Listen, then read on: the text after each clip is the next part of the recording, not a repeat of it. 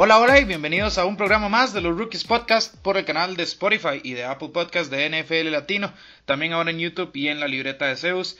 Eh, tuvimos ya la ronda divisional de estos playoffs del centenario de la NFL que fue pues digna de la NFL, ¿verdad? Con sorpresas y con, y con muchísimo de qué hablar.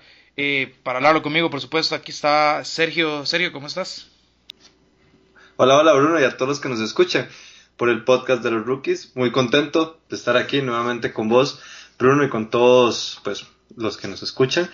Y, y pues sí, realmente una, no, no solo una ronda adicional, sino unos, unos playoffs que hasta ahorita nos han dado sorpresas y sorpresas bastante agradables, siento yo, pero más, más, más sorpresas buenas que, que sorpresas feas, ¿verdad?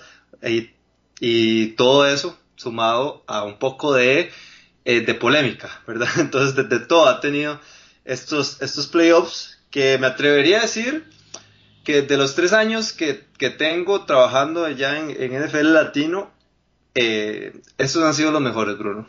Sí, ¿vos crees? Sí. Bueno, eh, eh, no sé si tal vez los mejores, pero al menos han estado sumamente entretenidos. Eh, Nada más para recapitular un poco, Green Bay. Bueno, los, Vamos a ver, los playoffs del 2017 estuvieron bastante buenos y ahí estuvo de paso el milagro de, de, Minneapolis. Pero, pero sí, o sea, siento que hay como un picantico, como, como que, vamos a ver, hay un factor que este año me, me incita más o, me emociona más de, de, estos playoffs comparados a los del 2017, que tal vez es como el del segundo lugar ahí entre esos tres playoffs que, que he estado trabajando en NFL Latino TV. Bueno, sí, es que el, yo creo que ya estamos en un punto donde todo lo que pueda pasar es genial de una u otra manera, ¿verdad? Eh, Green Bay hizo valer su localidad ante Seattle en un partido polémico en ese final. Eh, cuando Russell Wilson venía ya haciendo sus, milagros, ¿verdad? Eh, ahí las cebras tuvieron unas cuantas decisiones, una muy puntual de Jimmy Graham a favor de Green Bay que que les permitió, les permitió pues clasificar. Ahora, no vamos a decir esto sin tampoco mencionar que al principio del partido, Sergio, eh, hubo una muy mala decisión en contra de Green Bay, ¿verdad? O sea, no fue que ayudaron a Green Bay y no a Seattle, sino que simplemente la ayuda que llegó para Green Bay fue como en un momento mucho más puntual y crucial del partido. Eh, por otro lado, San Francisco.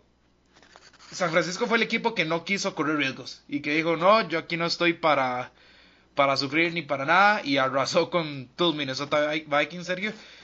Y por el otro lado, eh, los Chiefs como que les costó despegar, pero después se dieron cuenta quiénes eran, ¿verdad? Y, terminaron atropellando totalmente a unos Houston Texans que eh, después de los primeros seis minutos del primer cuarto básicamente se quedaron sin, sin gasolina y sin suerte. Y por último, eh, los Baltimore Ravens, que pues los veníamos viendo como, como ese equipo que iba a estar mínimo en las finales de conferencia, cae otra vez eh, perdón, cae de manera sorpresiva contra otra vez este underdog, podríamos llamar así, ¿verdad? De, Tennessee. Que esta es la historia de, la, de, esta postemporada. Tennessee matando a los gigantes. Ya sacó al campeón, al campeón vigente en los New England Patriots de visita. Y también de visita eliminó al que fue el primer sembrado de toda la AFC, serio. Sí, correcto. Y, y de hecho, este, esta historia de, de los Tennessee Titans es casi una historia como de, como de Cenicienta, ¿verdad? Como se conoce popularmente en el fútbol, un, un equipo pues que, o mucha gente lo da afuera, inclusive hasta en la ronda de comodines, pero bueno, está ahí peleando el, la final de conferencia contra unos Kansas City que, ok, vamos a ver, va, vamos a llegar después a, pues al, resumen, ¿verdad? Y al análisis eh, pequeño que vamos a hacer de, de los encuentros pero que este partido va a estar apretado, o sea, no, no va a ser cualquier cosa para, para Kansas City. Sí, eh, Kansas City que no, o sea, contra Tennessee, bueno, lo, lo hablaremos más adelante, pero si Kansas City se, eh, se, da el lujo de empezar lento, como lo hizo contra Houston, contra Tennessee, eh, es otra historia, ¿verdad? Pero Sergio, entremos en la primera, en el primer segmento, en la primera parte de materia que te vamos a cubrir, porque hemos visto equipos que muchos tenían en el Super Bowl, incluso desde antes que empezara la temporada, y otros equipos que conforme avanzó la temporada uno dijo, sí, son contendientes serios y que se han quedado fuera. Caso puntual, el de New Orleans, y el, el, de, por supuesto, Baltimore ahora en esta ronda adicional. Sergio, si yo te pregunto a vos, ¿cuál es la decepción? ¿Qué equipo fue la decepción en estos playoffs hasta el momento?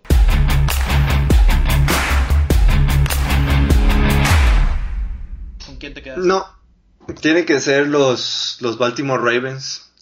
Eh, porque, vamos a ver, en cierto punto estoy decepcionado de, lo que nos dieron. Eh, yo creo que el, ejemplo tal vez más directo en el cual podemos poner a, los Baltimore Ravens como la decepción más, más como importante o la, mayor decepción de, de estos playoffs eh, es el equipo de, de Nueva Orleans, porque el equipo de Nueva Orleans también venía pues prácticamente a un tema de ser Super Bowl o nada, ¿verdad? Pero vamos a ver, yo pongo en contexto los, los, dos, los dos juegos, ¿verdad? En los que perdieron ambos equipos. Y es que, eh, vamos a ver si vos sentiste lo mismo, Bruno, pero yo vi a unos Baltimore Ravens derrotados, simplemente que no tenían respuesta a lo que estaba pasando. ¿Qué era la diferencia con respecto al equipo de, de, los, de los New Orleans Saints? Que ok, estoy de acuerdo, tal vez eh, Drew Brees no tuvo el mejor, eh, partido, ¿verdad? De, toda la temporada, inclusive lanzó una, intercepción, pero vamos a ver, si el volado del, si el volado, ¿verdad? En, overtime hubiera sido para los New Orleans Saints, yo no estoy muy seguro si hubiera podido sacar los Vikings ese partido. A diferencia de unos Tennessee Titans que simplemente anotaban, anotaban y volvían a anotar y hacían, o, más bien este, forzaban intercepciones y forzaban eh, eh, pues que el equipo no pudiera avanzar, ¿verdad? El equipo de, de, los Baltimore Ravens a Lamar Jackson lo secaron completamente. Y ya para el cuarto cuarto, este equipo se veía derrotado, se veía totalmente derrotado. Uno, uno tal vez no lo quería aceptar por el hecho de que, pues bueno, son los Baltimore Ravens. Es un equipo que, pues, perdió únicamente tres partidos en toda la temporada. Y estás con un equipo eh, muy inconstante que en cualquier momento se te puede venir para abajo y no fue así. Y entonces, eh, por eso, y además de que, vamos a ver, fuiste el mejor récord de toda la NFL, entonces no, no, no puedes perder así en, en los playoffs. Sí, yo, yo cuando, cuando estábamos planeando este programa, yo decía, tiene que ser New Orleans, porque New Orleans ni siquiera teníamos que verlo esta temporada para saber que era un contendiente serio, que todo lo que traían y demás. Pero, dicho eso, digamos, sí concuerdo con vos, Sergio, en el que si New Orleans gana el coin toss en overtime, eh, gana New Orleans. Es así de simple. Que no tuvieron que haber llegado a esas extremidades y que Sean Payton tomó malas decisiones, tuvo un pésimo manejo de reloj. Pues en el último cuarto especialmente, pues sí, sí, sí y es decepcionante, por supuesto. Pero es que Baltimore ni se asomó. O sea, New Orleans al menos llegó a tiempo extra. Eh, Baltimore ni se asomó. Nunca hubo partido realmente. Desde el segundo drive de Tennessee, donde anotaron. Este. Ya, ya. Uno, uno notó como que Baltimore no estaba, ¿verdad? Y no logró nunca, nunca logró este. Pues reponerse o, o, despertar de, de, en ese partido. Eh, vos dicen el clavo, Lamar Jackson se fue secado y la gente va a llegar y va a decir, no, pero Lamar Jackson lanzó 365 yardas y corrió 143. Bueno, mucho fue en tiempo basura, ya con un marcador bastante voltado y además fue infructífero a la hora de llegar a la zona de anotación, que al final de cuentas es lo que importa, ¿verdad? Eh, Correcto. Lamar Jackson lanzó 59 pases. Lamar Jackson no es un quarterback que debería lanzar 59 pases jamás. No sé, serio, si te acuerdas en un programa de NFL latino, en temas que, bueno, que, eh, pues me peleé con Alonso cuando todavía estaba el debate si era Russell Wilson o, o, Lamar Jackson. o Lamar Jackson el MVP. Y que yo, en uno, uno de mis argumentos fue, bueno, es que yo quiero un quarterback que me pueda lanzar el balón de manera sumamente eficiente. Es por estas cosas. Porque ¿qué pasa en esos partidos? O sea, me van a decir, güey, Russell Wilson también quedó eliminado en esta ronda. Bueno, sí, pero Russell Wilson. O sea, Russell Wilson está con ese equipo. Primero, el equipo de Seattle no se compara al de Baltimore. Segundo, Russell Wilson está cargando con esa ofensiva. Y de haber tenido el chance que, como ya mencionamos, las, los, árbitros pues nos privaron de. Russell Wilson estaba en toda la posición para, eh, para pues llegar a, remontar ese partido y además ya había ganado un partido de postemporada y, y demás. Lamar Jackson me generaba estas dudas. También te lo dije a vos y a todos los que nos han escuchado todo el año por todas las plataformas que te he podido. Quiero ver a Lamar Jackson en, este, en los playoffs, porque contra los Chargers fue fatídico el año pasado. Y Alonso, entre otras cosas, me dijo, este es otro Lamar Jackson. Pues yo vi el mismo. En playoffs vi al mismo. Lo vi impotente, lo vi frustrado, lo vi sintiendo la presión de estar en playoffs y, y no lo vi cómodo con ser el favorito. Te lo voy a decir así. Y, eso pues caló también, ¿verdad? En lo que fue Baltimore, que nunca, como te dije, nunca entró en el partido. También hay que ser eh, claros, Mark Ingram no llegó al 100 y se notó, o sea, apenas tuvo 22 yardas. Eh, y pues Mark Ingram es como la mano derecha de Lamar Jackson, ¿verdad? Entonces, por ese lado, tampoco quiero matar mucho a Lamar, aunque no, y de hecho, Y de hecho yo sí tengo que, que mm, pues, descon Vamos a ver, no estar tan de acuerdo con vos en, en, esto que acabas de decir. ¿Por qué? Porque a pesar de que toda esa cantidad de yardas y esa cantidad de, estadísticas que te entregó Lamar Jackson en, tiempo basura, pues yo siento que yo vi un Lamar Jackson muy diferente al que yo vi contra los Chargers la temporada pasada. Y siento que hubieron factores externos por encima de Lamar Jackson, por ejemplo. Ok, estoy de acuerdo con lo de Mark Ingram. Mark Ingram únicamente eh, corrió para 22 yardas. O sea, eso es muy mal partido para Ingram, pero sabíamos, ¿verdad?, el contexto en el cual llegaba un, jugador que no llegaba al 100%. Y por otro lado, tuviste a una gran defensa de Baltimore que te pudo mantener en todo el, en todo el partido. Cosa que en los Chargers el año pasado tampoco fue tan gran la defensa. Fue este, principalmente que, que, eh, que, se notó, ¿verdad? Esa falta de experiencia de Lamar Jackson. Siento que hubieron otros factores y no solo Lamar Jackson en esta, en esta derrota de Baltimore. Eh, sí, por supuesto, o sea, como te digo, la salud y demás, obvio pesa, pero serio, se fue en blanco en dos cuartos enteros. En el primero, no, no, y, y no, y totalmente, y en el tercero, acuerdo. Y de hecho, en el segundo mencionar, fueron dos goles de, de, campo de Justin Tucker. A lo que yo me refiero es... Y sin mencionar las dos intercepciones que fueron bastante feas, ¿verdad? Por supuesto, entonces, a lo que yo me refiero es, yo vi a Lamar Jackson que vi el año pasado, tal vez no tan errático en pases, porque al final de cuentas completó 31. Sí, es que yo, yo a eso voy. Pero, pero, pero vi a Lamar Jackson que fue sobrepasado por la situación, a eso me refiero. No es el mismo Lamar Jackson en el sentido de que jugó igual, de hecho creo que el partido con los Chargers fue incluso peor que este que tuvo contra Tennessee pero si sos un equipo que ha puesto 40 puntos consistentemente durante toda la temporada y en playoffs, el mariscal, que además va a ser el MVP, me hace solo un pase de anotación en el último cuarto ya de por sí, eh, a mí me deja mucho que desear. Que los Ravens hayan solo metido 12 puntos es, una cosa triste. ¿Y quién es el comandante de esa ofensiva? Lamar Jackson era todo en esa ofensiva, ¿verdad? Entonces, también quiero darle crédito aquí a, la defensa de Tennessee, que contra New England también fue muy buena. Eh, Kenny Vaccaro está teniendo una postemporada brutal, pero eso no quita el hecho que yo sí estoy muy decepcionado con Lamar Jackson y me preocupa que ya este sea el segundo año consecutivo donde se ve, no es que pierde, es que se ve mal, porque el tipo es muy joven y no desearía yo que esa fama, ¿verdad?, lo empiece a consumir, porque la presión se le vio y yo sí noté a un Lamar como, como incómodo en la situación.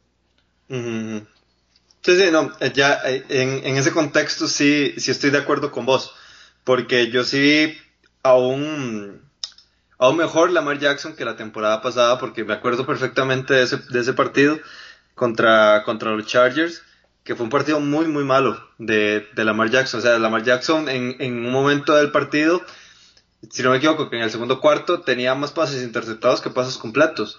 Y y se vio muy mal.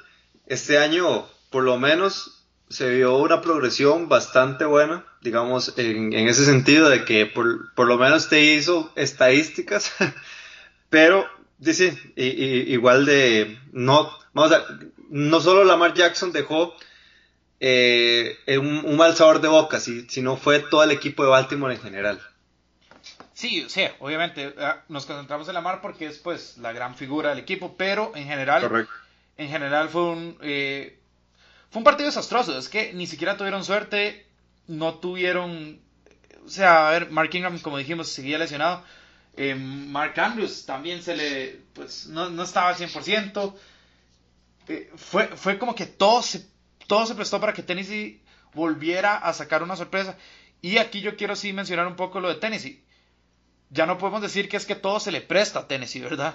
Ya, ya, yo creo que ya deja de ser coincidencia en algún momento. Van a seguir siendo, por supuesto, los, los desfavorecidos en las apuestas y demás, ahora contra Kansas City. Pero, pero, pero yo no sé, o sea, siempre, yo, no sé, serio, pasando un poco de este tema, a Mike Rabel yo nunca lo vi como un gran entrenador. Lo veía como entrenador No, de hecho, de hecho yo lo veo. Sí, yo. No, no, de hecho yo lo veía eh, como un entrenador que, que, cometía muchos errores que no tenía que cometer. Exacto, pero vamos que eran errores totalmente evitables. Vamos a ser sinceros, ¿verdad? A Belichick le ganó en su propio juego, incluso con sus propias jugadas. Y dos veces. dos veces esta temporada, sí. No, no, la temporada pasada y esta. Sí, perdón, la temporada, ajá. Y a Harbaugh le pasó por encima. O sea, le pasó por encima. Sí. Entonces, bueno, yo al menos, no, no te voy a decir que ahora Rabel es uno de los mejores coaches de la NFL, ni mucho menos. Pero sí le quiero dar crédito. El, tipo me ha sorprendido. Entonces, por ese lado, creo que Tennessee está en buenas manos, digamos. Está en buenas manos. Sí. Eh, serio, pasemos a el siguiente tema es un tema más cortito, por supuesto.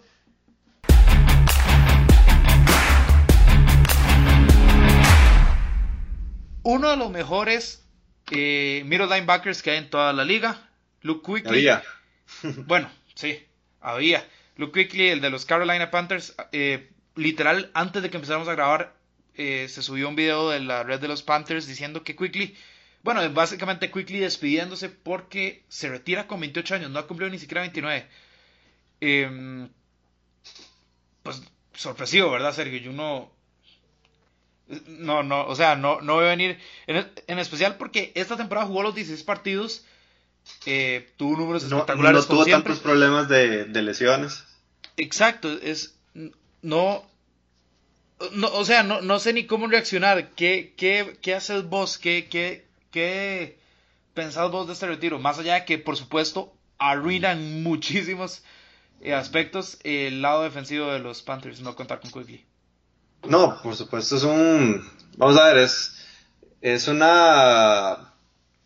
Es un golpe tan fuerte como el, como el retiro de Andrew Locke o el retiro de Rob Gronkowski, que fueron retiros repentinos, pero este con la particularidad que que Luke Kuechly estaba mucho más joven que, esos dos, ¿verdad? Sí. Iba para 29 años. Yo no me lo esperaba en absoluto, más que eh, ahorita el equipo de Carolina eh, va a entrar una, una reconstrucción profunda y que, y que definitivamente necesitaba este tipo de jugadores que son no solo, no solo los mejores de su posición, sino que también son líderes, ¿verdad? Porque, porque yo creo que Luke Kuechly era el líder absoluto y total de esa defensa. Y ahora Matt Rule, que es el nuevo entrenador de los, de los Carolina Panthers, eh, se queda sin, sin esa arma. Y, y, me atrevería a decir que yo siento que es como quedarse sin Christian McCaffrey en, ofensiva. Y ahora pues hay que ver qué es lo que va a pasar con Carolina, pero, pero sí va a ser un golpe muy fuerte y muy profundo en una defensa que tampoco fue como de las mejores, ¿verdad? Más bien dejó mucho que desear en esta temporada. Sí, la defensa de Carolina fue rarísima, porque en las primeras, la primera mitad de la temporada eran de las que más intercepciones y más capturas. Y, más capturas, sí, correcto. Y luego, se, como que se quedaron pegados. Pero, pero en el caso concreto de Quickly, es como os dijiste, es un capitán, ¿verdad? Es un referente. Y por supuesto que Matt Rule llega y dice, bueno, tengo en Luke Quickly ya mi comandante en defensiva. Y ahora quedas sin Quickly y vaya, vaya, a ver usted dónde, dónde repone a alguien como de ese calibre, ¿verdad? Preguntémosle, como lo mencionaste, con, a Gronkowski lo que hizo falta. A Andrew Locke lo que hizo falta, porque con Andrew Locke los Colts eran contendientes. Sin Andrew Locke. Sin Andrew, Locke quedaron eliminados. Quedaron eliminados, ni siquiera, ni siquiera en temporada. Con Quickly, o sea, es, es, es un impacto gigante. Tuvo dos intercepciones, tuvo 12 pases desviados y Sergio 144 tacleadas. Es que este tipo eh, tenía un posicionamiento y un intelecto y una manera de leer a los, a los mariscales rivales y a las jugadas, básicamente, a los esquemas ofensivos rivales también, que se le facilitaba siempre estar en el momento y en el lugar preciso. Sin él, no perdés un gran jugador y no perdés un capitán solamente, sino que perdés esa lectura, ¿verdad? Esa, esa, esa calidad eh, como de intangibles que muchos equipos desean. Eh, sí, es, como en la misma posición incluso lo que pasó con Ryan Shazier en Pittsburgh hace unos años. O sea, son, son bajas que, a los equipos los tomas prevenidos. Obviamente lo de Shazier fue totalmente diferente a lo de Cookley. No, no, fue un retiro, fue un... Bueno, fue un retiro casi que forzado. Eh, sí. Pero son, son, son impactos que, que dejan una marca muy difícil de llenar, ¿verdad? Un hueco muy difícil de, de llenar.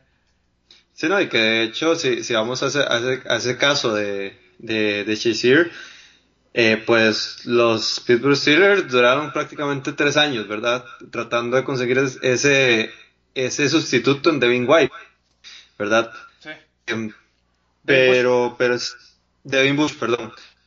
Eh, pero, pero sí, eh, me parece que ahorita las aspiraciones de los Panthers inclusive se van para atrás con todo esto que va a pasar, porque, ok, ya está la incógnita eh, de qué es lo que va a suceder en esta defensa.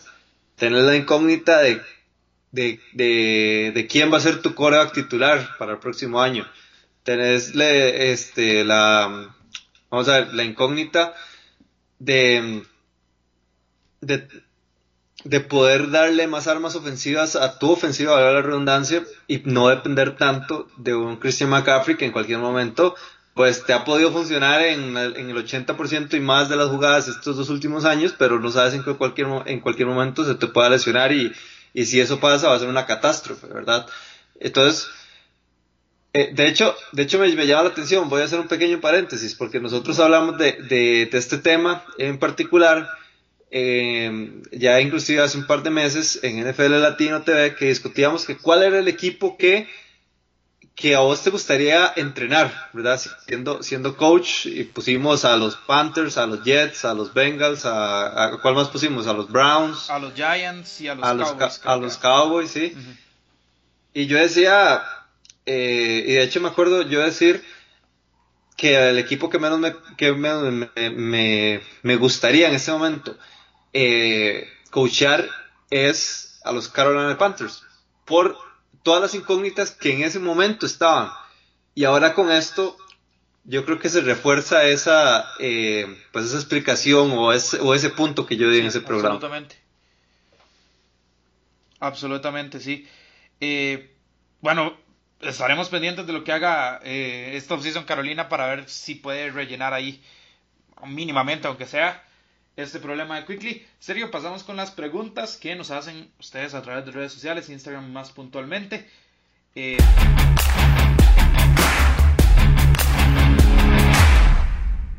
tenemos unas buenas ahorita. Mira, serio, la primera es simple.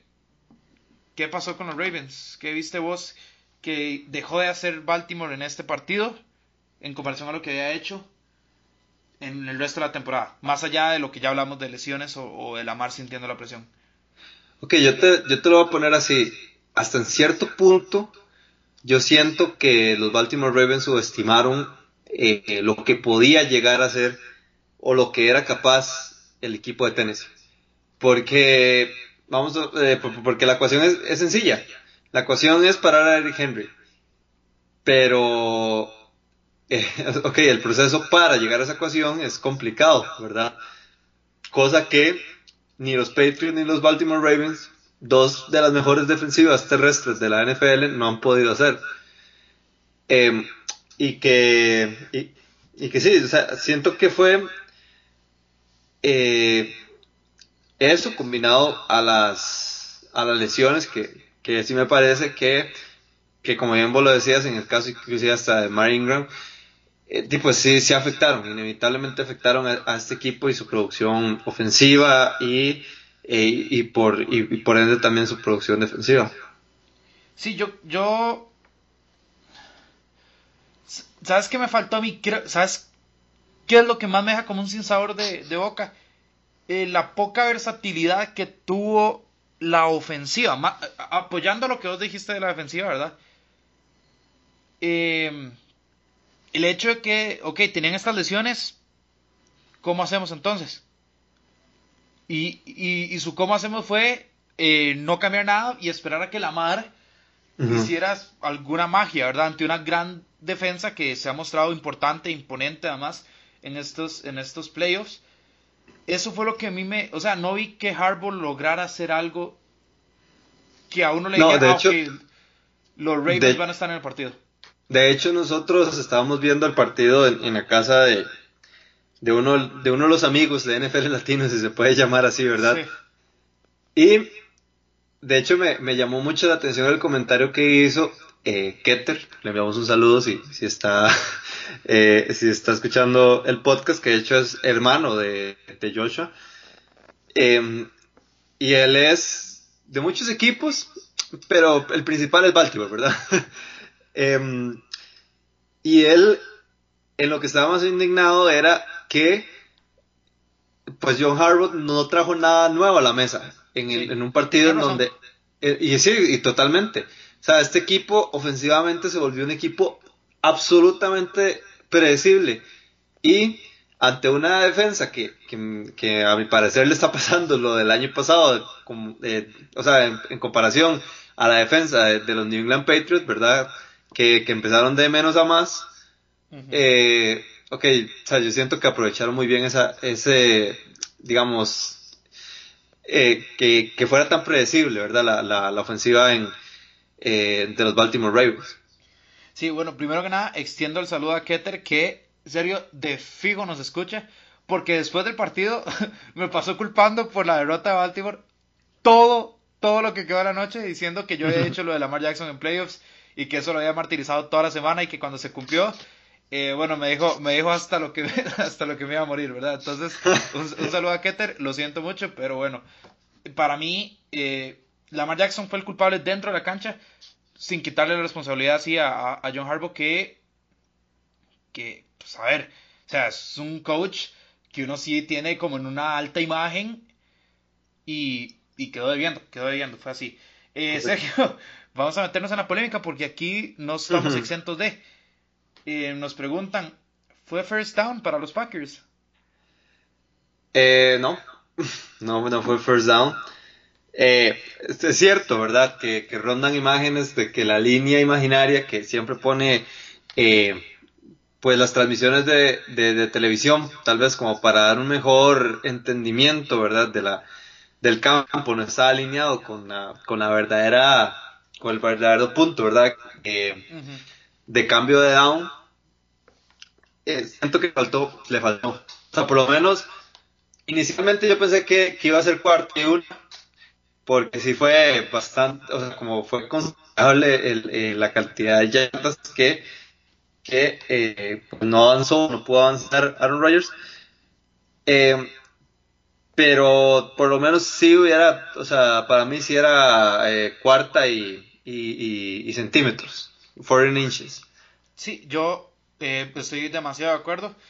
Sí es cierto, porque las imágenes no sé cómo están modificadas. Sí es cierto que la línea amarilla que ponen las televisoras está un poco adelantada a, la verdadera marca. Dicho esto, igual siento que no llegó. Eh, eh, Graham cae de una manera tan extraña, tan recogida, que no hay Graham, ángulo que sea como muy, claro.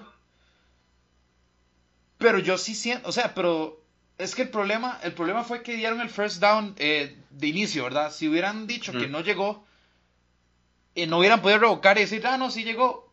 Así de ya está dicho todo esto. Yo sí creo que, quedó corto Graham, que por cierto tuvo un muy buen partido. Y, el Valle que lo necesitaba porque ha tenido una temporada bastante irregular. Pero, pero bueno, al final de cuentas, termina, termina contando. Para mí no fue first down, para Sergio tampoco. Para Alonso creo que tampoco, ¿verdad? Eh, de hecho, ahí se estuvo peleando en redes sociales. Pero creo que para, para, él tampoco. Sí conozco, eh, Sergio también, te voy a decir, eh, dos o tres personas que me han dicho para mí fue first down. Entonces, termina siendo una digo, una, una decisión difícil. Quedó a la interpretación de las cebras y las cebras dictaminaron que era first down. Nada que hacer ya, ¿verdad? Sí, nada que hacer, correcto. Eh, Sergio, otra buena pregunta. ¿Cuánto pesará la novatez de tres de los cuatro coaches? ¿Es este año por fin el de Andy Reid? Recordemos que Bravel, Shanahan y, y LaFleur son coaches muy jóvenes. En el caso de LaFleur es un novato, ¿verdad? Absoluto en, lo que es head coach. Es el año de Andy Reid después de, de, pues, de 20 años intentando con pesará la novatez de estos tres coches. Buena pregunta. De hecho, buena pregunta y a la vez no, porque tengo miedo de dar un spoiler de lo que pueda decir en el, en, el análisis del último, del último bloque. Pero por lógica debería tener ventaja. Inclusive me atrevería a decir de que esa experiencia de Andy Reid en tantos juegos de playoffs que ha estado, menos en el Super Bowl, em, o sea, ahí se demostró literal, él agarró un, una desventaja de 24 puntos y dijo, a mí no me importa, yo me voy a comer vivo a los Texans y eso fue lo que hizo. Y, y yo siento que, que a, este, a, estas alturas del partido, a estas alturas de la temporada, vos tenés que ser así. Pero yo también he visto, por ejemplo, un crecimiento de McBrave bastante bueno con, con, con los Tennessee Titans, un crecimiento con más de Fleur, que ya inclusive este Green Bay se siente muy diferente al Green Bay que literal despedazó eh, Mike McCarthy. Un saludo para los fans de los Cowboys. Y, em, y, vamos a ver cuál es. Cuál es y Shanahan. Eh, y Shanahan, correcto. Y que Shanahan, pues, ha dado pincelazos buenos. Sin embargo, hasta ahora tiene un verdadero equipo que lo pueda acompañar, ¿verdad? Em, pues dando, pues dando esos frutos. Pero, pero que sí, que por ende, o por lógica, debería tener esa ventaja Andy Reid por tantos años eh, eh, como coach en la NFL. Sí, eh, cuando hablamos de técnicos, o de, sí, sé, técnicos en jefe, que entrenadores en jefe élite, pues siempre tenemos a Bill Belichick como en mesa aparte. después tenemos a Pete Carroll. yo también tengo a Pete Carroll como en una mesa aparte. O sea, que si no estuviera Belichick, Pete Carroll sería el, el mejor head coach para mí por distancia. Pero después viene una tercera mesa donde están como los los, los head coaches que son realmente buenos, ¿verdad? Eh, Doug Peterson, Andy Reid para mí está en esa categoría. Pasa que Andy Reid tiene esa, esa mancha que en todos estos años no ha logrado ni siquiera llegar al Super Bowl. Este debería ser el año. Y la pregunta es muy buena porque los otros tres coaches tienen muy poca experiencia. Pero vienen para arriba. Pero vienen para arriba. Pero por el otro lado, serio, ¿qué experiencia tiene Andy Reid en el Super Bowl, verdad? Y las experiencias que ha tenido en finales de conferencia han sido malas, ¿verdad? Entonces, eh, por un lado sí tiene más experiencia, por el otro lado ese... E, esa misma experiencia lo... sí, ¿verdad? Pueden haber fantasmas, lo precede, correcto. puede... es, una, es una pregunta como complicada porque si uno lo dice como de primeras a ligeras, uno dice, ah, sí, Andy Reid, uff, por supuesto. O sea, si combinas la carrera, los otros tres, no es ni la mitad de la carrera que ha tenido Andy Reid. En cuanto a longitud, en cuanto a logros, que yo sepa, ninguno ha ganado nada como head coach. Entonces, de, pues por ese, por ese lado, que, que hay una incertidumbre. Por supuesto. Sergio, nos preguntan qué tanta culpa o qué tanta culpa le, le das vos a Bill O'Brien en la derrota contra Kansas City después de ir 24-0 arriba. Ah, yo Bill O'Brien, de hecho, yo estaba feliz de que me hubiera pasado eso, porque, bueno, pero tampoco te enfermes aquí en medio podcast, Bruno, porque lo siento, lo siento, hay, gente, hay gente escuchando y, y incluso hasta se le pueden pegar ahí las bacterias y todo. No, no, no, no muy sí, Me, disculpo, el agua se me fue por mal camino. pero bueno, o sea, como te, como te voy diciendo, yo no, o sea, posiblemente no haya persona tan feliz cuando se terminó ese partido que yo porque, o sea, yo, siempre he visto a Bill O'Brien como un pésimo coach. Un coach que se salva que tiene JJ Watt, se salva que tiene a Sean Watson y que eso le permite llegar a una, eh, por lo menos a, las rondas de comodín. Pero ya en, en, las horas cruciales, en las horas vitales, no da, no da la talla y no, ni no da la talla por mucho.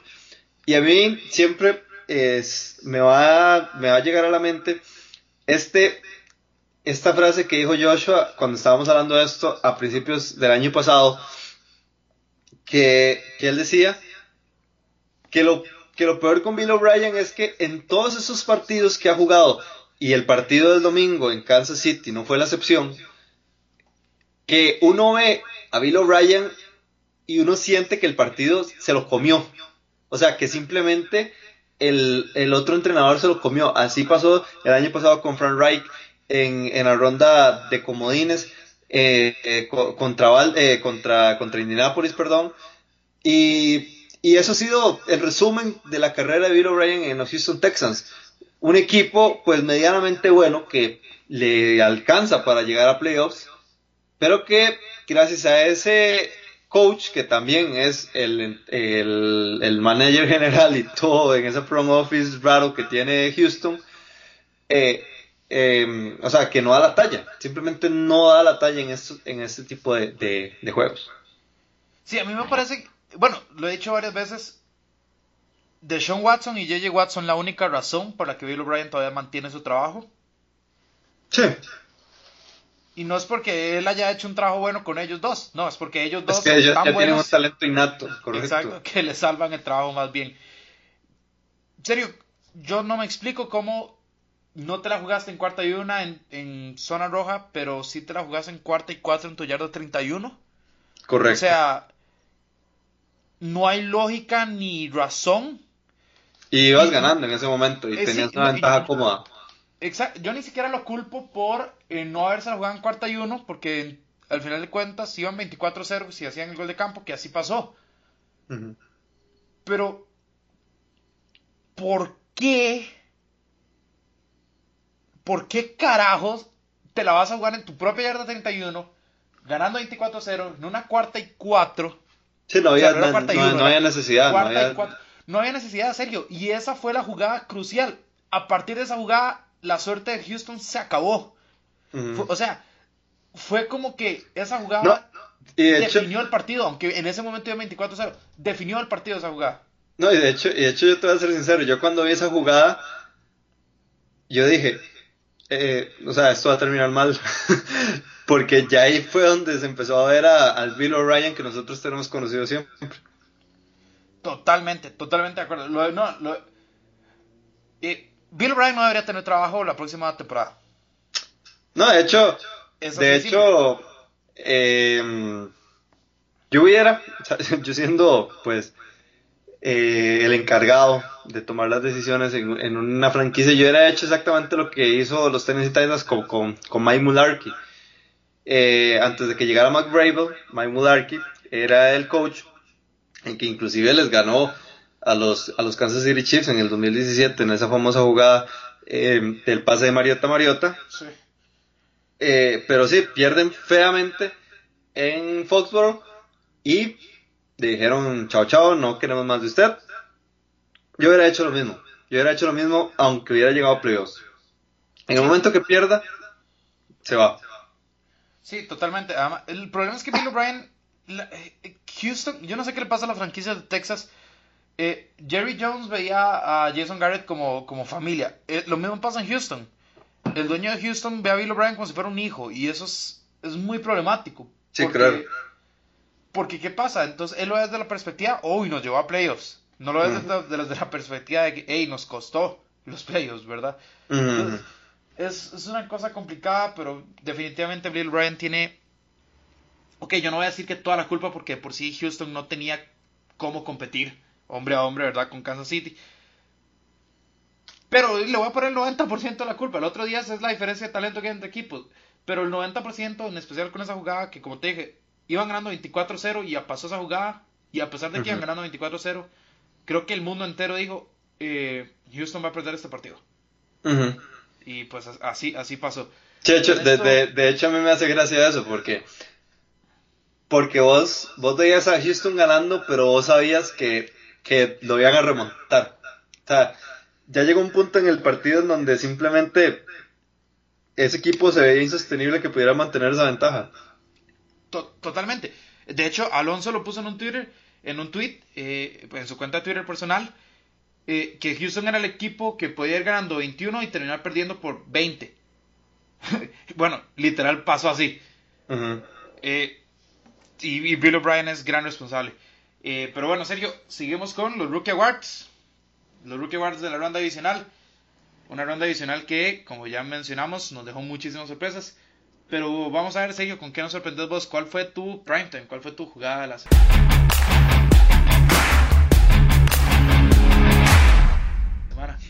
Mi primetime es un poco... Vamos a ver. Eh, o sea, literal, literal es una jugada porque el equipo en el cual yo escogí mi pick eh, perdió y perdió feo que son mis Minnesota Vikings. Y tiene que ser la jugada del pase de anotación que hace Stephon Dix con, eh, bueno, Kirk Cousins a, Stephon Dix. Que de hecho fue, si no me equivoco, el único touchdown de Minnesota en el juego. Eh, ¿Por qué? Porque había una gran cobertura. Si no me equivoco era de Richard Sherman. Richard Sherman fue el que, fue el que eh, se encargó de llevarle la marca todo el partido a, a, Stephon Dix. Y lo que hizo para poder ganarle en ese, en ese matchup y poder generar el espacio y poder atrapar eh, el pase que, que, se convirtió en touchdown, o sea, fue, fue un esfuerzo bastante bueno y fue eh, algo que vamos a, algo que esperamos de Stephon Diggs, de las características que él tiene como receptor, como un receptor de, de, de trayectorias largas que se puede crear sus propios espacios. Y yo creo que que fue una muy muy buena jugada a pesar de, de, que, de que Minnesota pues, pues no le fue nada bien en, Santa Clara. Sí, Richard Sherman es uno de los mejores corners que hay. Y yo creo que por después de la lesión como que la gente lo empezó a... Ah, bueno, sí, pero es que la lesión. Eh, yo creo que ya es momento de... bueno, ah, si alguien me dice eso, porque a mí nunca me... A mí nadie me, me ha mandado por ahí eh, una... Vamos a ver, como una discusión por ese, por ese camino si a me dicen eso, simplemente les digo, tranquilos, fue, fue el pro. simplemente uno dice eso y, eso, y eso, es lo necesario que uno tiene que hacer. Yo creo que esta temporada en especial, eh, cuando hablábamos de esquineros, se mencionó mucho a Stephon Gilmore, a, por supuesto a Jalen Ramsey y a Tredavious White. Eh, yo no siento que Richard Sherman esté muy por debajo de ellos, digamos. Ni para nada. Es más, tiene más experiencia y, eh, bueno, quitando a Gilmore, tiene anillos. o sea, es así de sencillo. Eh, eh, Diggs, o sea, ¿con qué voy con esto? Con, en que ganarle un macho, aunque sea una recepción a Richard Sherman, requiere demasiado trabajo. Mm. Y, y, y Stephon Diggs lo logró hacer. Stephon Diggs solo tuvo dos recepciones, serio. Dos recepciones en cinco targets. Una de esas fue ese touchdown. Eso habla de lo difícil que no solo es ganarle un, pues, un target a Richard Sherman, sino que más hacerlo en, en, el Enzo, ¿verdad? Correcto, correcto. Fue una muy buena jugada, lo, de lo poco que pudo producir realmente eh, Minnesota. Mi, mi primetime serio es, nos vamos a ir a la otra conferencia, Baltimore, Tennessee. Eh, yo voy a hacer una pregunta, creo que tiene respuesta clara a todos los que nos escuchan. Eh, Derrick Henry es una bestia. una bestia, una bestia, un tren, como lo quieran llamar pero ustedes saben que esa bestia puede lanzar pases de anotación en pleno salto. Porque nadie sabía eso. Tal vez el coach de, su, de su escuela secundaria, que creo que por ahí empezó a rondar un video de, del tipo hasta lanzando pases también en la escuela secundaria. Resulta que Henry Henry no solo hizo 195 yardas, eh, Sergio, por tierra, sino que hizo un pase de anotación. Eh, no recuerdo bien el dato, creo que era desde 1993, algo así, que en un corredor hacía un pase de, anotación. Derrick Henry decidió hacerlo nada más en la ronda divisional contra el mejor rankeado de la AFC. Y de la NFL. Y de la NFL. Eh, eh, cuando pasó esa jugada, bueno, ya vos lo mencionaste, todos estábamos juntos, estábamos pues los, los integrantes de la NFL Latino y un montón de, de pues, amigos que tenemos más que también aman el deporte. Y yo creo que no hubo nadie, excepto por Keter, que pues va con Baltimore, ¿verdad? no hubo nadie que no se emocionara por esa jugada. Keter nada más, pues, se resignó básicamente. Fue como la cereza en el pastel, pero... Pero bueno, al menos Alonso Solano casi se va de la casa en... Pues, o sea, de la emoción.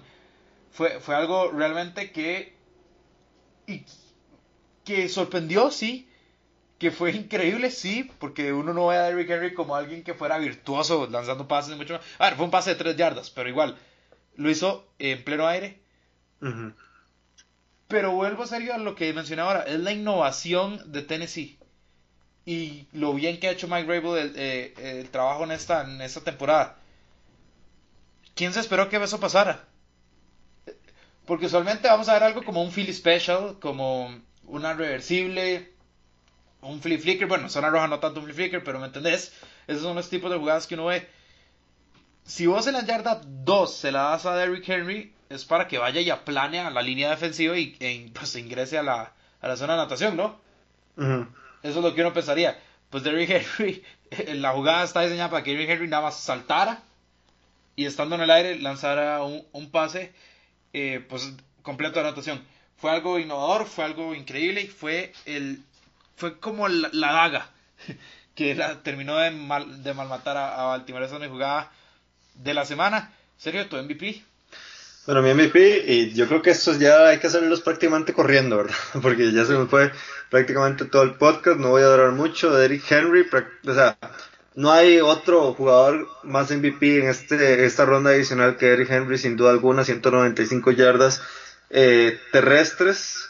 Eh, de hecho, tuvo más yardas eh, terrestres este equipo de, de Baltimore, de, de, Tennessee, perdón, que yardas aéreas, porque Ryan Tannehill solo lanzó 88 yardas.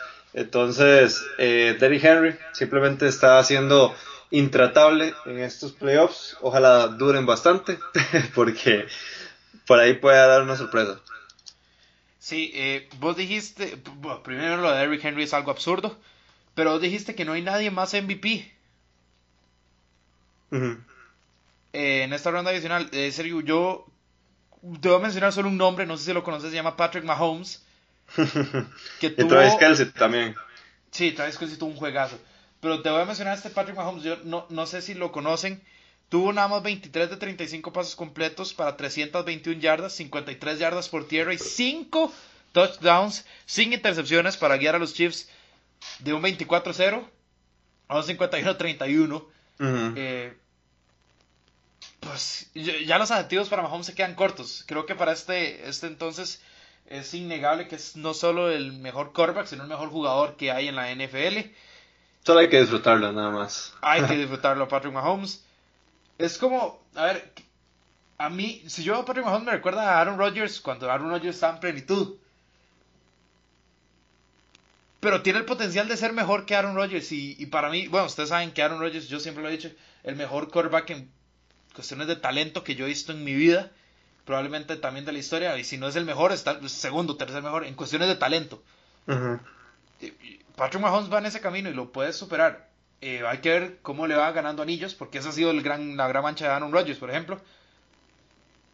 Pero si alguien me dice que Patrick Mahomes no tiene el talento para ganar 5, 6 anillos, más con el equipo que tiene ahorita, ¿verdad? Es la ventana que tienen que aprovechar. Eh, pues, no sé, se pierde credibilidad. Para mí es Patrick Mahomes, que corrió en demasiada. Para, o sea, 50 yardas para Patrick Mahomes terrestres es bastante. correcto. Sergio, tu bust, ¿quién fue tu decepción? No, mi voz definitivamente tiene que ser eh, eh, los Houston Texans. Simplemente vos no puedes perder una. Un. un vamos a ver, 24 puntos. No puedes perderlos de la manera en la cual. Eh, pues, pues los perdió Houston en Arrowhead el, el domingo. Porque. Ok. Está bien tener un offset. Pero es que, eh, o sea, todas las situaciones se dieron para que simplemente eh, fueran un choker, literal, fueran un choker y, y fueran un choker feo, además. Y, y sí, o sea, no, no, no creo que hay, que hay otro, más allá de Baltimore, claramente, pero siento que el, el tema de Houston fue peor que, que, el de los Ravens. Sí, yo estoy a punto de poner a Bill O'Brien como mi bust eh, de la semana. De hecho, cuando se pusieron 24-0 eh, en, mi cuenta personal de Twitter, en los tops de Bruno, que así se llama, eh, fui presa del momento, serio. Puse, se viene otra sorpresa. Lo puse en signos de pregunta, pero en fin, lo puse. Eh, a los dos minutos de tal vez menos, literal, apenas leí tweet, me arrepentí dije, uy, acabo de poner esto hablando de Houston. Pero bueno, ya el daño estaba hecho, ya el tweet estaba publicado y tuve, eh, tendré que vivir con, con, con al momento. Eh, sí, lo de Houston es bastante fuerte. Mi voz, Sergio, es Lamar Jackson. y antes de que la gente se altere y diga, es porque, porque lo he venido sosteniendo todo el año. lo he venido sosteniendo todo el año. Quería ver a Lamar Jackson en playoffs, quería ver sacando un partido de playoffs, porque son un partido diferente a los de temporada regular. No lo hizo. Simplemente no lo hizo. Eh, como dije, las 365 yardas aéreas y las 143 terrestres eh, en papel son buenos números. La realidad es que eh, su único touchdown vino en tiempo basura, al igual que muchas de estas yardas, por cierto, y que se vio impotente, superado por el momento y totalmente, sí, totalmente como sin respuestas. Tuvo unas jugadas buenas, no voy a decir que, no, que jugó mal, o sea, no voy a decir que fue alguien que eh, realmente no hizo nada, porque sería mentir. Pero la realidad es que anotaste en tiempo basura.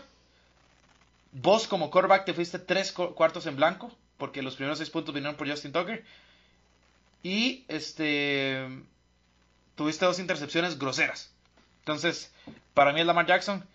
Y de verdad lo digo, o sea, no, soy hater de Lamar Jackson.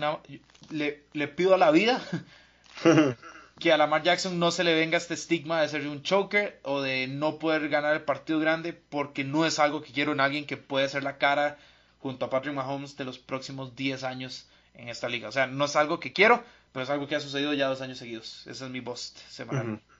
no, de hecho sí, de hecho también Lamar Jackson tiene como eh, cierto, cierto grado de, de, de estar ahí. y, y, sí, estoy, totalmente de acuerdo. Por último, serio, tu último premio, tu revelación. Bueno, así como Derrick Henry para mí es el MVP definitivo, eh, o sea, la, la, revelación tiene que ser los Tennessee Titans. Remember the Titans. Porque, porque este equipo llegó a uno de los campos más hostiles de la NFL durante todo este año, como, como es el MIT Bank eh, de Baltimore y llegaron y sacaron a, un equipo que fue el mejor en la liga en, cuestión de en cuestión de, victorias. Todo lo que le tuvo que todo lo que le, podía salir bien a Tennessee le salió tanto ofensiva como defensivamente vos hablabas de Logan Ryan Kevin Bayer y el Kenny Caro, Kevin Byard ha tenido una temporadota, una postemporadota prácticamente, si lo podemos llamar así. Ok, solo, solo Kevin Byard tuvo 11 tackles, un, una intercepción también, y eh, estuvo imparable en, en, este, en este juego. También Jurel Casey, también, o sea, si, si, hablamos, si hablamos de, pues, de más nombres, y que eh, vamos a ver definitivamente un equipo que se va a dejar el alma y vida corazón en ese, en ese partido del domingo en, en, Arrowhead, definitivamente. Sí, a mí, eh, yo tengo, tengo dos. Uno era Mike Bravel, ¿verdad? Por lo que hablé antes de que pues, nos ha sorprendido. Pero viene con, de la mano con el tuyo, que es Tennessee en general. Eh, y serio, es que, a ver, no solo es que todo se les está dando, es que como que ellos están causando que se les dé, ¿verdad? Exactamente, sí, sí. tienen, tienen una hora ganadora en donde no permiten que los malos pensamientos lleguen al equipo y que, y que se pueda evitar. Totalmente. Y yo también lo, también lo puse en, en, Twitter, puse eh, que Tennessee juega con una con un corazón de campeón. No son campeones, no lo han sido eh, en, hace creo que nunca o tal vez hace mucho tiempo, pero lo cierto es que juegan sin nada que perder, sin absolutamente nada que perder. Y, y eso no solo los impulsa a ellos, sino que atormenta al rival, ¿verdad? Los llega a... O sea, el rival dice, pero estos tipos qué? O sea, ¿qué, qué, está pasando? Y eh, eso viene también instalado desde el head coach hasta, hasta el equipo. Ahora, la línea ofensiva también ha sido importante.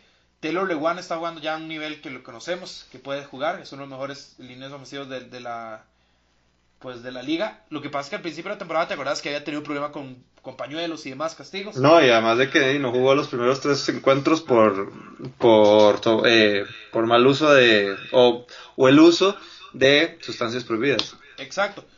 Ahorita estamos viendo el mejor Taylor Lewan que, que hemos visto el año, en este año. Sí. Entonces, eh, sí, ellos son una, la mitad, digamos, de mi revelación de la semana. La otra, que ya lo voy a decir rápido, es Nick Bosa. Y la gente va a decir, ¿cómo Nick Bosa? Pero todos sabemos que Nick Bosa es un animal. Bueno, sí, pero es un debut en playoffs. Estamos hablando de que a Lamar Jackson le ha costado. Y no fue su debut. Nick Bosa tuvo dos capturas, dos tackles para pérdida de yardas, un pase desviado y tres golpes al quarterback. Y una, y una recuperación y una recuperación de lesión épica. Por supuesto. Y, uno de los highlights de la semana. Eh, ¿Qué más se le puede pedir a un novato en su debut de, de postemporada, verdad, Sergio? Muy cierto, muy cierto. Pero bueno, con esto vamos a lo último, ya de manera rápida, en dos oraciones. Vamos a ver un, una mini previa de lo que pueden ser estas finales de conferencia serie. No, no, y en especial porque, bueno, vos vas a estar el, el jueves en el programa de NFL Latino TV. Eh, pero se va a hablar más, ¿verdad? Eh, más a fondo de, cómo va a estar estos, estos juegos de las finales de conferencia. Sí, por supuesto. Pero bueno, entremos en materia, Sergio. Este final de la AFC. Kansas City recibe en Arrowhead a Tennessee. Dos oraciones, ¿cómo es?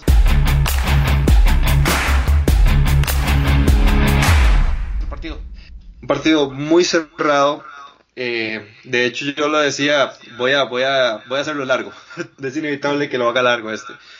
Yo, yo les decía a Bruno y, Alonso cuando veníamos de ese día de ver los, los encuentros del sábado, que yo le encuentro más formas en las cuales Tennessee le pueda ganar a este equipo de Kansas City eh, que, a, que a Baltimore. A Baltimore yo simplemente no veía cómo Baltimore pudiera perder ese partido y lo perdió.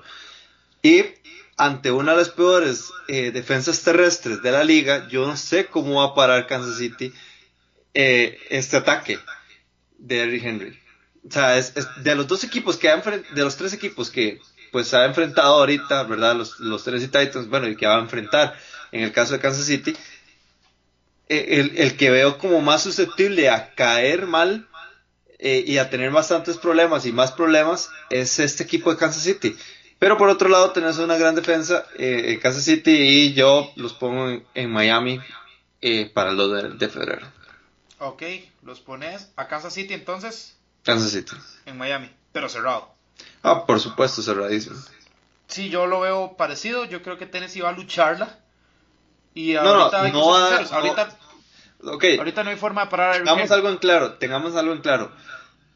Tennessee se va a dejar la piel, el alma, la vida, el corazón, todo lo que tengan en, Arrowhead el domingo. Tengan Totalmente. Y, y, Kansas City ha tenido una defensa que si bien mejoró en las últimas semanas, desde, hace el, año, desde el año pasado eh, ha sido débil contra el acarreo. Y Derrick Henry ahorita es el, corredor que, que pues, más indetenible es, ¿verdad? Entonces por ahí se va a hacer mucho daño. Yo espero que Tannehill es capaz que puede que no llegue a las 100 yardas, Dato interesante, los, últimos dos equipos que han tenido un mariscal que no ha llegado a 100 yardas en sus primeros dos partidos de postemporada terminaron ganando el Super Bowl. Hmm. Claro, no pasa desde el 96, si no me equivoco. Eh, Otra liga totalmente diferente. Para los fanáticos de las estadísticas curiosas, eh, pues apuéstenle a Tennessee si quieren correr ese riesgo. Eh, yo sí me voy a quedar con Chiefs porque creo que Mahomes en Arrowhead, con lo que jugó Travis Kelsey, con lo que puede llegar a ser un Tyreek Hill también, es, simplemente es un poco mucho. Aunque en temporada regular se enfrentaron, claro, en Nissan Stadium en Tennessee y quedó y ganó Tennessee 35-32 en un juegazo, ¿verdad? Sí, correcto. Ahora, Sergio, la última. San Francisco Green Bay. San Francisco recibe en Levi Stadium a los Green Bay Packers de Aaron Rodgers. En temporada regular fue fatal para Aaron Rodgers este partido. ¿Cómo lo ves esta vez?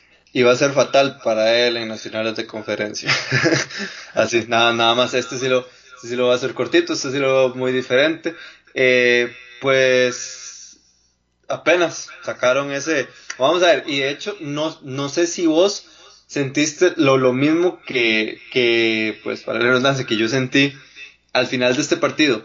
Ok, si, si los Green Bay Packers no hubieran logrado esa eh, pues ese primer días, ¿verdad? Tan polémico, perfectamente em, Seattle se podía llevar ese partido. Porque llegamos a un punto en el cuarto cuarto en donde se veía indetenible este equipo de Seattle. Y, y no había respuesta por parte de esa defensa de los, de, de los Green Bay Packers. No sé si vos lo viste igual. Bueno, yo lo puse, eh, lo puse en el grupo de NFL Latino de WhatsApp.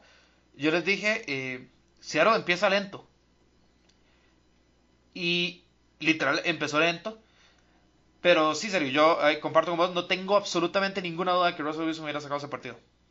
Sí, sí, la verdad es que sí estuvo, sí estuvo muy, muy peleado. Y al final de cuentas, Russell Wilson, eso es lo que hace, sacar esos partidos. Sí, sacar, sacarlos como sea. la sensación que queda, no sé si para vos también, pero yo creo que sí, la sensación como universal que ha quedado es que Green Bay sobrevivió ese partido. Eh, eh, correcto, correcto. Y entonces va, va a vivir para batallar eh, en Levi's. Aaron, Rodgers tuvo dos partidos muy malos. Uno fue este y el otro fue contra los Chargers. Yo sé que son otros momentos, sé que es postemporada, sé que es una final de conferencia. Aaron Rodgers no le ha ido muy bien en finales de conferencia, ya ha marcado uno y dos. Eh, y yo te voy a ser sincero, el hecho de ver Mahomes Rodgers en un Super Bowl a mí me encantaría. Porque son los dos quarterbacks más talentosos que hay, creo, ahorita en la liga. Pasa que es un gran pero. Eh, San Francisco es mucho mejor equipo que Green Bay. Green Bay depende de Aaron Rodgers. Porque Aaron, Aaron Jones funciona gracias a Aaron Rodgers. Davante Adams funciona gracias a Aaron Rodgers. San Francisco es un equipo. No es ni Jimmy Garoppolo, ni George Kittle, ni Emmanuel Sanders, ni Son todos juntos. ni Richard Sherman. Exacto, esas son grandes figuras. Pero que son un equipo. Eh, yo veo a San Francisco llegando, sí, a, a más locales. Veo a San Francisco llegando a Miami el 2 de febrero junto a los Chiefs. San Francisco, Kansas City, los dos entonces. Así es. Bueno, con eso terminamos este Rookies podcast de la ronda divisional. Sergio, y cabe anunciarles, ¿verdad?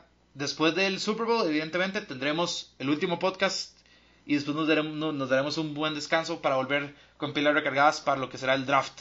Entonces, es, es casi que el último casi, no, es como el penúltimo podcast de esta temporada 1 de los Rookies, ¿verdad?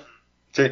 Sí, de hecho, una, una, primera temporada, porque esta es nuestra primera temporada muy provechosa y muy feliz de que, de que, hemos llegado a este punto, que hemos sido lo suficientemente constantes y esa, y esa constancia ha sido gracias a ustedes que sí, pues han mantenido eh, pues pendientes de todo lo que de todo lo que hacemos y, y pues para nosotros siempre cada día más se va a significar eh, el mundo, ¿verdad? Porque es, por ustedes que hacemos este tipo de contenidos y ustedes bien lo saben. Y pues nada, que nos sigan, ¿verdad? En todas las redes sociales como NFL Latino TV, estamos en Facebook, Twitter, Instagram, YouTube. Eh, y también en el programa de NFL Latino TV todos los jueves a las 8 de la noche en temas y ahora sí lo pueden ver con toda tranquilidad sin preocuparse que no puedan ver el Thursday Night Football, ¿verdad? Y Además, para los que no tienen temas, pues ahí está la plataforma YouTube para, para ver todos los videos, ¿verdad? Que, que pues se ponen semanalmente. Y sin mencionar, eh, pues todo el contenido que se está haciendo en la libreta se usa ahorita en este momento. Así es, con esto nos despedimos. Se vienen las finales de conferencia. Felices finales de conferencia. Ojalá que tengan el día el domingo reservado como nosotros.